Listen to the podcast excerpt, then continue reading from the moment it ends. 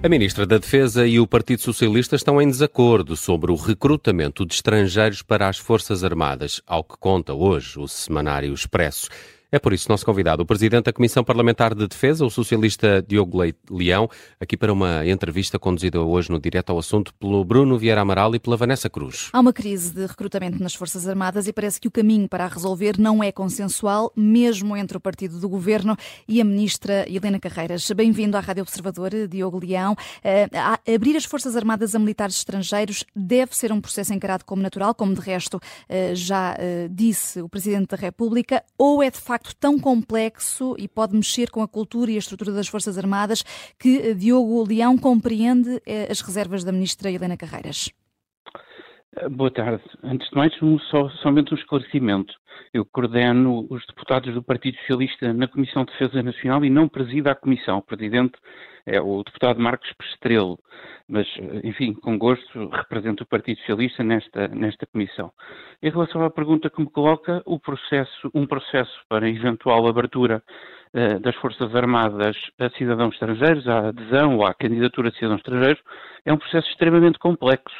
E, um, ehm, ao contrário do que tem noticiado a comunicação social, eu não vejo qualquer tipo de polémica e qualquer tipo de discordância entre as ideias eh, que a senhora Ministra expressou e as ideias que foram expressas já uh, pelo Partido Socialista, e neste caso pelo meu camarada Francisco César, que foi quem fez, quem proferiu essas, essas declarações.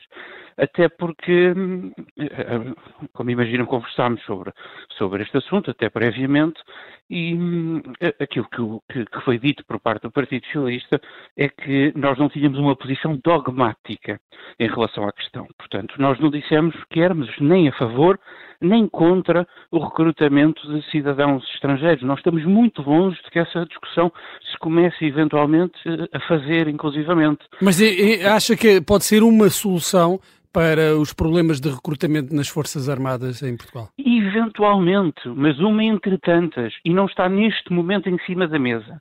Essa é a mensagem clara e direta. Nós temos a Constituição da República, para o ano comemoraremos os, os 50 anos do 25 de Abril, e no artigo 275 da Constituição, número 2, fica claro, as Forças Armadas constituem-se exclusivamente por cidadãos portugueses. Nós temos neste momento um processo de revisão constitucional em curso para, aqueles, para os ouvintes que nos, que nos seguem, mas esse processo de revisão constitucional, nenhum partido levantou esta questão. Portanto, se nenhum partido acionou, digamos, um processo de revisão do artigo 275, esse eh, artigo não pode ser mexido. Portanto, isso não está em causa.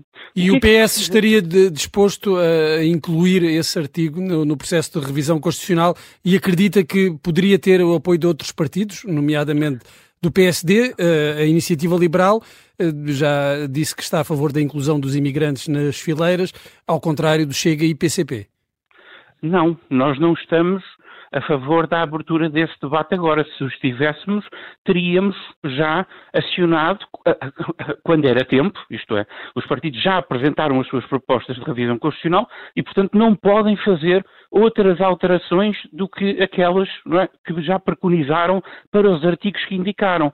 Portanto, se nós estivéssemos a fazer essa discussão, se nós estivéssemos, enfim, verdadeiramente a favor, se tivéssemos uma posição maturada e definitiva sobre esta matéria, nós teríamos, porventura, apresentado, coisa que não fizemos. Portanto, hum. isso não está de todo em cima da mesa. Esta é uma polémica sem qualquer razão de ser. Para haver uma alteração constitucional fora, digamos, deste enquadramento, seriam precisos quatro quintos dos deputados da Assembleia da República só para alterarmos este artigo. Isto por absurdo, isto é, no, num caso absolutamente hipotético dessa alteração vir a ser suscitada enquanto a Assembleia não renovar os poderes constitucionais daqui a uns anos, é, com a próxima revisão ordinária. Hum, mas, Portanto, mas, mas, o, mas, o governo, mas o governo do PS está há oito anos no poder já. Uh, uh, já não podia ter avançado com medidas para tornar a carreira militar mais atrativa. Um, há iniciativas por parte do Partido Socialista para tentar resolver este problema agora na rentrée parlamentar? Não, evidentemente que sim, e nós temos tomado, isto é, quer o Governo, quer na Assembleia da República, o Partido Socialista tem sempre batido pela dignificação da carreira, quer dos militares, quer dos antigos militares, nomeadamente os antigos combatentes, os docentes das Forças Armadas, e continuaremos a fazê-lo. É? nós temos investido, por exemplo, uh, na, na, requalificação de muitas instalações do domínio militar, isto é, uh, quartéis das Forças Armadas, condições de habitabilidade uh, para, para os militares. Militares têm recebido, neste momento, aumentos como, digamos, é, equiparados à, à, às carreiras, à carreira normal da função pública, por isso têm sido aumentados todos os anos. Agora, há obviamente uma questão e um, e um, problema de fundo do país em relação ao regime remuneratório uh, dos, dos, militares. Mais cedo ou mais tarde, nós vamos ter que abrir esse dossiê. E, mais cedo, e isso está previsto. Deixe que lhe diga, isto é, uh, uh, existe um documento aprovado, homologado pela Sra. Ministra da Defesa, o Plano para a Profissionalização do Serviço Militar, que prevê que em 2024 uh, se apresente uma proposta de revisão da tabela salarial, nomeadamente a nível de, das praças, isto é, dos soldados, a base da carreira, que é justamente aquela em que mais escasseiam homens e mulheres candidatos eh, para prestar serviço militar efetivo. E além de, das condições de atratividade de, de, das carreiras nas Forças Armadas, que outras uh, soluções poderão ser aplicadas para um, resolver este problema do recrutamento? É, é, nós temos que atuar em três eixos. É? No fundo, o recrutamento, a retenção, isto é, manter os militares que estão incorporados nas fileiras, portanto, temos que lhes dar outras condições, e aí, por exemplo, mexer a nível dos suplementos que eles que, que calferem, não é? Por exemplo, nós temos suplementos que são oferidos pelos militares, também são oferidos pelos, pelas forças e serviços de segurança.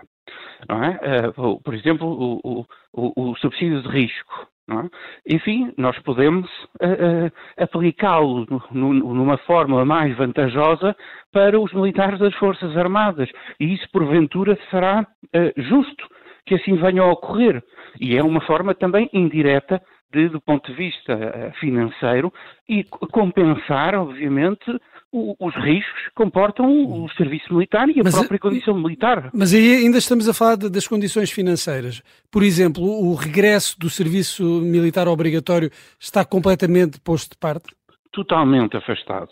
O país fez uma escolha há 20 anos atrás de evoluir para um sistema eh, de serviço militar voluntário em que só sirva às fileiras o cidadão uh, maior de 18 anos uh, que uh, entenda fazê-lo. Mas aí nós podemos fazer mais também. Isto é, do ponto de vista pedagógico, e tem-se feito alguma coisa. Ainda este ano foi lançado, por exemplo, o projeto Defesa Mais Jovem, um projeto piloto para permitir que um, um conjunto de jovens passem alguns dias um, nos aquartelamentos militares, isto é, possam, no fundo, experimentar um pouco ter um pouco do que é uma percepção prática, concreta, do que é a rotina dentro de uma base, de um quartel, uh, uh, para, enfim, no fundo, uh, perceberem se têm compatibilidade, se têm atração, se têm gosto por, por, pela vida militar, porque durante muitos anos o, a vida militar e a vida civil estiveram muito estanques, estiveram muito separadas, no fundo. Isto é, ser militar era a tropa, isto é, ser civil, enfim, era outra coisa completamente distinta. É? Havia pouca percepção e pouco contacto entre estes dois universos.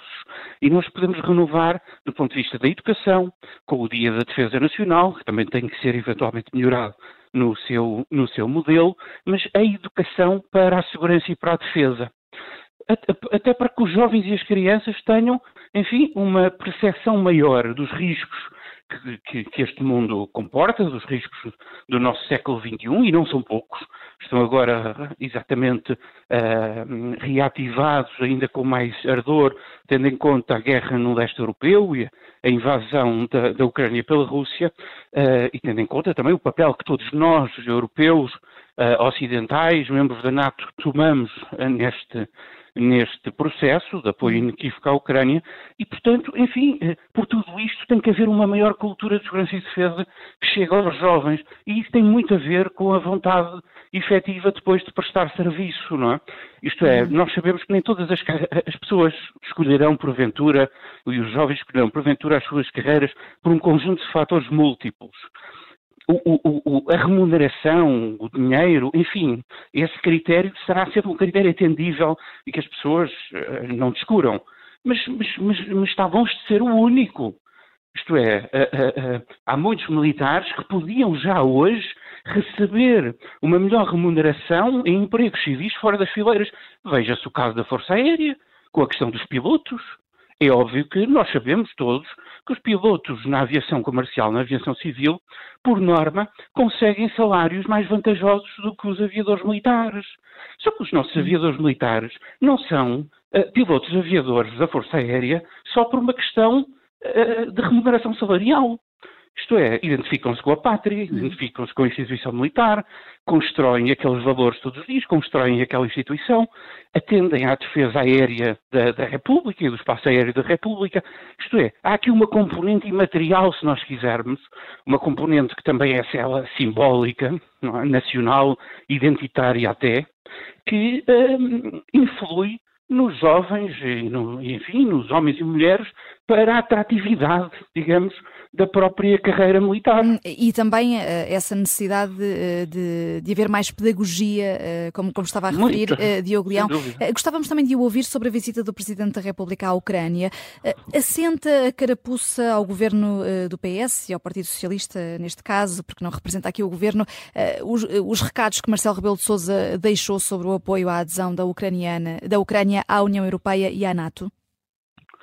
Olha, eu não uh, entendi, eu, eu, presido ao Grupo Parlamentar de Amizade Portugal-Ucrânia. Uma das grandes honras que tenho na vida é justamente desde 2015 ser membro do grupo e desde 2019 presidir este organismo parlamentar responsável pela cooperação uh, a nível dos parlamentos uh, entre os nossos dois parlamentos, países e povos. Portanto, olha, eu não vejo qualquer tipo de dicotomia negativa entre as declarações do Sr. Presidente e as ações do Governo.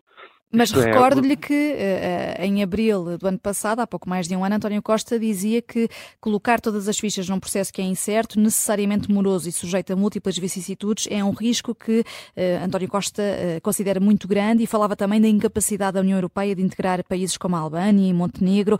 será aqui, Diogo Leão, a dimensão da Ucrânia, um país com mais de 40 milhões de habitantes, que assusta o Primeiro-Ministro, até porque se a Ucrânia entrasse na União Europeia, Portugal perderia parte da, da galinha dos ovos de ouro, digamos assim, que são os fundos de coesão?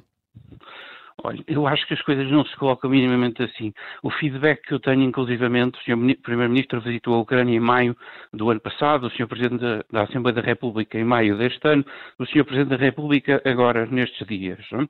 E a percepção que eu tenho, nomeadamente por parte do Sr. Ministro e das autoridades ucranianas, é que as autoridades ucranianas, e conheço quem tenha estado nessa reunião uh, com o Primeiro-Ministro português, mas do lado ucraniano, e eles próprios aquilo que me transmitem é que que o Primeiro-Ministro falou com um enorme realismo que eles apreciaram. Isto é, as autoridades ucranianas não querem simplesmente uh, figuras de retórica. Também querem saber as dificuldades.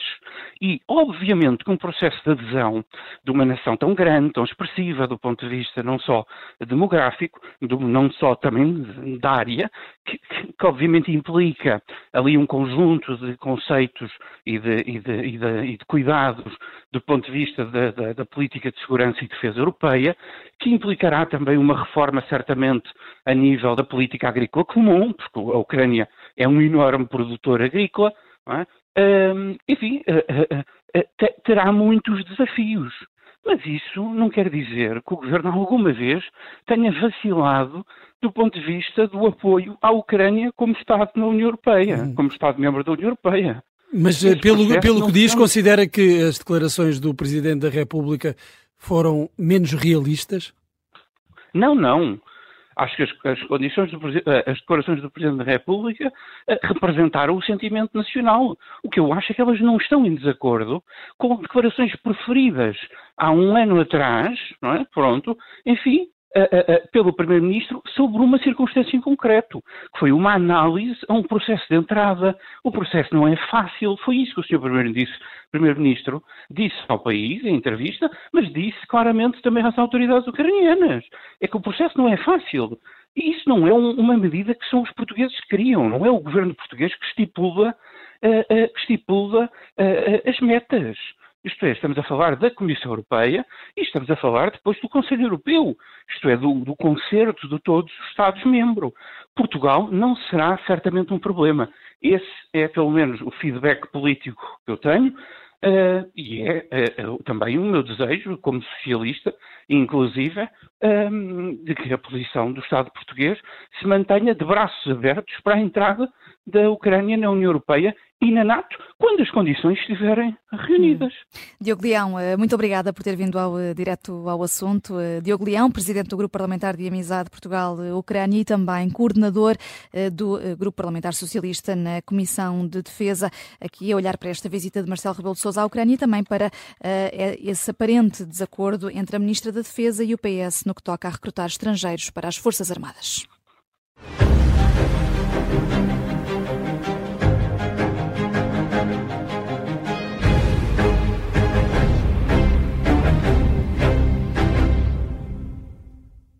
Rádio Observador.